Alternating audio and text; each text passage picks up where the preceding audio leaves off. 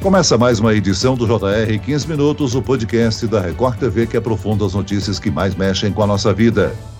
A pandemia de Covid-19 deixou ainda mais longa a fila de espera de pessoas que aguardam por transplantes. As doações de órgãos estão em queda no Brasil. Foram 3.200 doadores no ano passado, 4,5% a menos que em 2020. Passado o pico da pandemia, os transplantes estão sendo retomados e, com eles, a corrida de quem faz a ponte entre o doador e o receptor. Quais são os fatores que impactaram diretamente na captação e transplantes de órgãos? E que órgãos podem ser doados em vida? E após a morte. Para falar sobre esse cenário de recuperação, o 15 Minutos de hoje conversa com o cirurgião cardiovascular do Núcleo de Transplantes do Instituto do Coração do Hospital das Clínicas da USP, doutor Ronaldo Honorato. Bem-vindo, doutor. Olá, pessoal. Muito prazer em estar aqui nesse podcast, em poder conversar com vocês sobre um assunto tão importante que se trata de doação de órgãos e transplante. E quem nos acompanha nessa entrevista é o repórter da Record TV, Ari Peixoto, que está produzindo uma série de reportagens sobre o tema para o Jornal da Record. Ari, no ano passado, 4.200 pessoas morreram na fila do transplante no Brasil. É o dobro do registrado em 2019, antes do surto do coronavírus, não é mesmo? Oi, Celso. Olá, doutor Ronaldo. Olha, é um prazer estar participando aqui do podcast JR 15 Minutos. Celso, é isso mesmo. Nos últimos dois anos, a captação de órgãos foi duramente afetada pela pandemia. A taxa de doadores efetivos caiu 17% em relação a 2019 e 4,5% se a gente comparar com 2020. E se o número de doadores diminuiu, o de pessoas que esperam por uma doação, obviamente, cresceu. Ô Celso, só para você ter uma referência, no início da pandemia, uma medida para evitar a transmissão do coronavírus aos transplantados foi estabelecida. Os doadores que morreram em decorrência da Covid ou com suspeita da doença foram recusados nesse processo. Os critérios para coleta ficaram mais rígidos. Isso acabou gerando um prejuízo de mais de mil órgãos. É isso mesmo, vocês não estão ouvindo errado, não. Mais de mil órgãos que poderiam ter sido doados. Doutor Ronaldo, explica para o nosso ouvinte como é que funciona o sistema de captação de órgãos e quais são os tipos mais comuns de doação. Perfeitamente, Ari. Veja que perder mil órgãos é uma coisa dramática num sistema em que nós estamos falando de pessoas que necessitam de órgãos para transplante imediatamente. No Instituto do Coração, nós temos cerca de 15 receptores em caráter prioritário, ou seja, são pessoas que são enfermas do coração e o coração já não funciona adequadamente e que estão instaladas medidas que são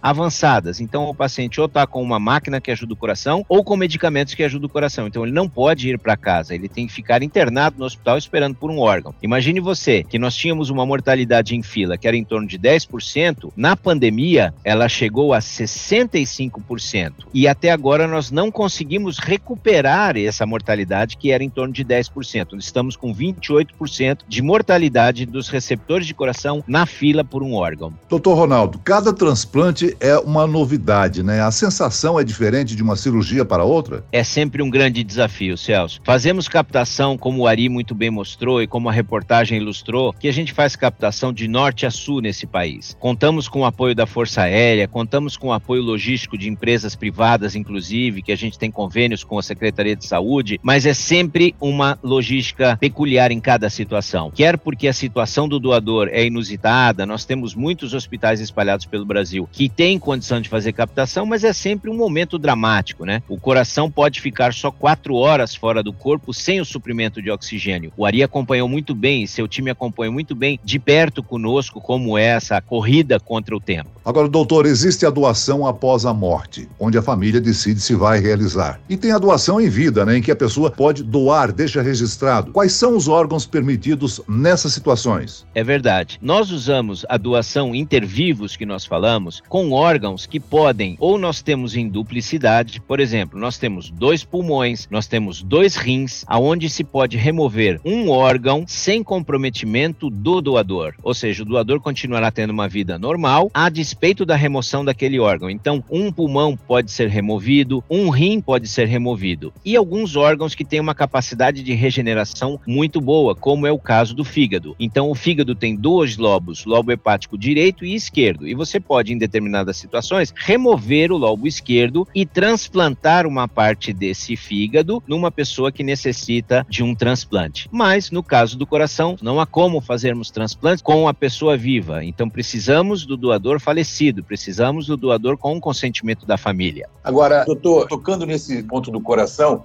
durante a produção da matéria, a gente viu a correria que é para quem trabalha na linha de frente. A gente acompanhou você indo pegar um coração, voltando com o órgão, implantando o coração no peito do seu José Luiz, que é um dos personagens que a gente tem na reportagem. Ele tem 66 anos. Recebeu um coração de um jovem de 20 anos que teve a morte encefálica, a morte cerebral confirmada. E aí eu queria saber, porque sempre tem essa dúvida: existe uma idade limite para ser doador ou receptor, ou isso varia de transplante para transplante? Como nós temos uma escassez de doadores, é interessante que a população doe os órgãos, mesmo achando que não será um bom doador. Veja só, ah, eu tenho 35 anos, eu fumo, não tenho uma vida regrada, tenho hipertensão e não me cuido. As equipes precisam tanto de órgãos que deixe a cargo das equipes que decidam. Nós temos critérios expandidos, inclusive para transplante de órgãos. O coração ele pode se estender até 55 anos. Mesmo assim, acima desta idade, fazendo exames que detectam a função do coração, que conseguem fazer uma análise mais pormenorizada, nós conseguimos usar os órgãos. Lembrem que o, do, o Gugu, quando doou os órgãos, ele tinha 60 anos. E nos Estados Unidos, todos os órgãos foram captados e demorou um pouquinho o processo. Quem acompanhou lembra que demorou um pouco, porque se estavam fazendo exames de avaliação em todos os órgãos. As equipes que nós temos no Brasil são equipes altamente qualificadas, especializadas e certamente nós teremos um grande amor na análise desses órgãos para que a gente ofereça o melhor para os nossos receptores. Doutor Ronaldo, a gente está falando aqui de transplante de coração, mas em dezembro do ano passado o Brasil tinha 321 pessoas à espera de um coração. Mas essa não é a fila mais longa, não? Certamente que não. Sabe por quê, Celso? Porque infelizmente o doente, o paciente que tem a necessidade de um transplante de coração, ele deteriora. Nós não trocamos uma peça, nós não substituímos um órgão pelo outro. Nós cuidamos de um ser humano, nós operamos uma pessoa e esta pessoa tem outros órgãos que são cronicamente afetados com a doença do coração. Então você veja, o coração fica doente, ele começa a funcionar inadequadamente, mas ele compromete fígado, ele compromete rim, ele compromete outros órgãos que às vezes inviabilizam o receptor do ponto de vista geral. E mesmo substituindo a máquina, mesmo substituindo o coração, ele não sobrevive, porque é uma cirurgia enorme. Nós estamos falando de uma cirurgia muito grande. Então é por esse motivo que nós temos cerca de 20 mil pessoas aguardando por um rim no país. Porque o rim você tem um processo dialítico, que é uma terapia muito bem conduzida, segura. Existem vários centros dialíticos espalhados pelo Brasil inteiro, inclusive em regiões que não fazem transplante. Nós temos a região norte que é precária na situação do transplante, mas existem centros dialíticos lá. Então essa terapia no rim está muito bem instituída. Então o paciente sobrevive por mais tempo. No caso do coração, ainda temos poucos centros especializados no tratamento desse doente. É por este motivo. Agora, para ser doador aqui no Brasil, é preciso deixar alguma coisa escrita ou registrada em documentos. Ou é uma escolha exclusiva da família, hein, doutor? Celso, é uma escolha de cada um. É uma escolha de amor. Nenhum de nós é obrigado a deixar manifesto, documentado. Mas, Celso, a boa conversa entre os familiares, você manifestar isso em vida, torna o processo mais fácil para quem decide depois. No Brasil, os doadores, eles são propriedade da família. Então, aquela pessoa que faleceu, ela é da família. Por isso que nós temos a doação consentida no Brasil. Ou seja, só se fará remoção de órgãos com o consentimento da família. Você doar o que é seu, você doar o que você tem de mais importante, que são seus órgãos, para continuar a vida de uma pessoa, é o maior gesto de amor. Então, manifestem para seus familiares, conversem com sua família, expressem a sua vontade, o seu desejo. Caso aconteça um infortúnio, será muito mais fácil a decisão. Você tira esse ônus das costas da família, né? porque você manifestou o que você queria em vida.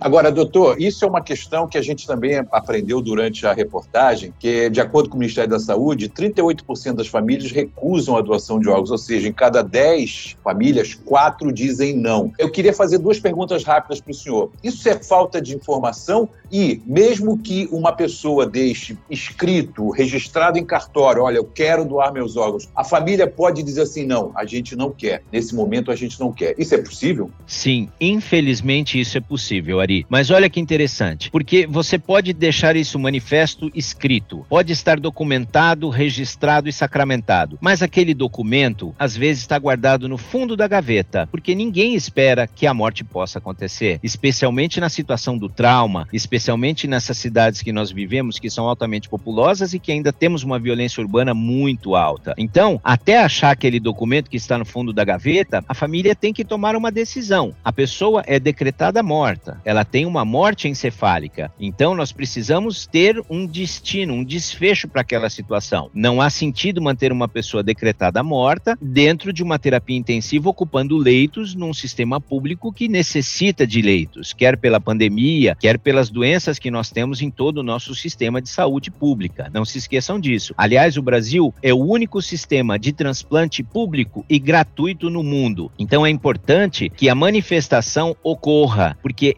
ocorrendo a manifestação, a família já sabe, puxa, ele falou uma vez numa festa que ele queria, então vamos respeitar essa vontade dele. Certamente esses números ali podem ser trabalhados. A Europa, como Espanha, que são países campeões de doação, ainda tem um número alto, é em torno de 20%. Mas imagine você, se a gente conseguir abaixar o número no Brasil de 40% para 30%, quantos mais órgãos serão disponibilizados? E às vezes a gente poderá mudar essa fila, né? Nós poderemos inverter essa curva para uma curva de melhora. Esse é o objetivo. Doutor Ronaldo, como o Ari citou no início do podcast, a pandemia, no início, né, medidas foram adotadas para evitar a contaminação dos transplantados, ou seja, o doador que estivesse com a Covid ou a suspeita não poderia doar. Hoje, dois anos depois da pandemia, com a vacinação e todos os estudos, já se sabe se uma pessoa que morreu e testou positivo para o coronavírus pode doar um determinado órgão. Ainda há restrição, doutor? Celso, é muito importante o que você acabou de colocar. Aqui, no estado de São Paulo, nós discutimos desde o final do ano passado, quando houve aquele pico em dezembro, porque isso impactou diretamente os nossos doadores. Veja, nós tínhamos doadores que eles eram contaminados pelo Covid, que nós chamamos de Covid incidental. E havia uma norma da Anvisa que proibia a utilização de qualquer doador testado positivo para a Covid. Através de uma câmara técnica, que é aqui do estado de São Paulo, nós levamos a discussão para plenário, nós fizemos uma reunião e desta reunião surgiu uma nova regulamentação pela parte da Anvisa. Então, hoje, observando critérios técnicos específicos, ou seja, sem doença manifesta, sem estado febril, em situações em que nós temos uma segurança de que o paciente não tenha doença manifesta, nós podemos utilizar sim o doador com COVID. Evidente que o pulmão é uma situação à parte, porque o COVID ataca preferencialmente os pulmões, mas como o coração, fígado e rins, eles praticamente não são acometidos com o COVID ou pouco acometidos, nós podemos assim abrir um leque de utilização. Mas Celso, ainda temos muitos doadores que são testados negativos para a COVID ou que são potenciais doadores e que a família recusa. Então temos um cenário grande que a gente pode entrar ainda. Agora, doutor, eu queria deixar uma coisa clara aqui. O senhor já falou sobre isso, mas acho que é sempre bom a gente reforçar.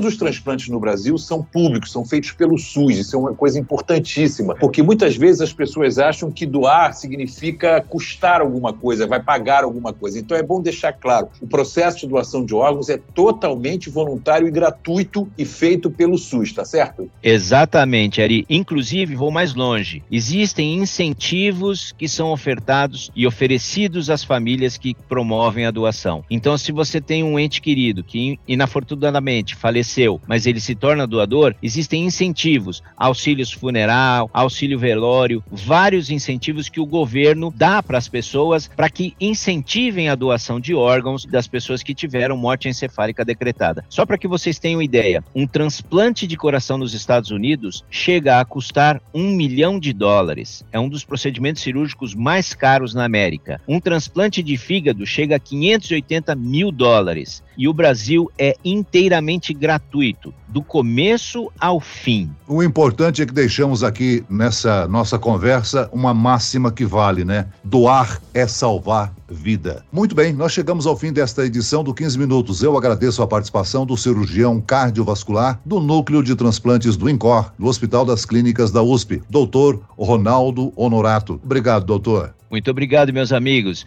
e vamos torcer para que a gente mude esse cenário. E agradeço a presença aqui no podcast e cumprimento o repórter Ari Peixoto pela excelente série de reportagens. Até uma próxima, Ari. Obrigado. Até uma próxima. Obrigado pela participação. Participaram desse podcast na produção David Bezerra e as estagiárias Kátia Brazão e Larissa Silva. Sonoplastia Marcos Vinícius. Coordenação de conteúdo Camila Moraes, Edivaldo Nunes e Deni Almeida. Direção editorial Tiago Contreira. Vice-presidente de jornalismo Antônio Guerreiro. E eu, Celso Freitas, te aguardo no próximo episódio. Até lá.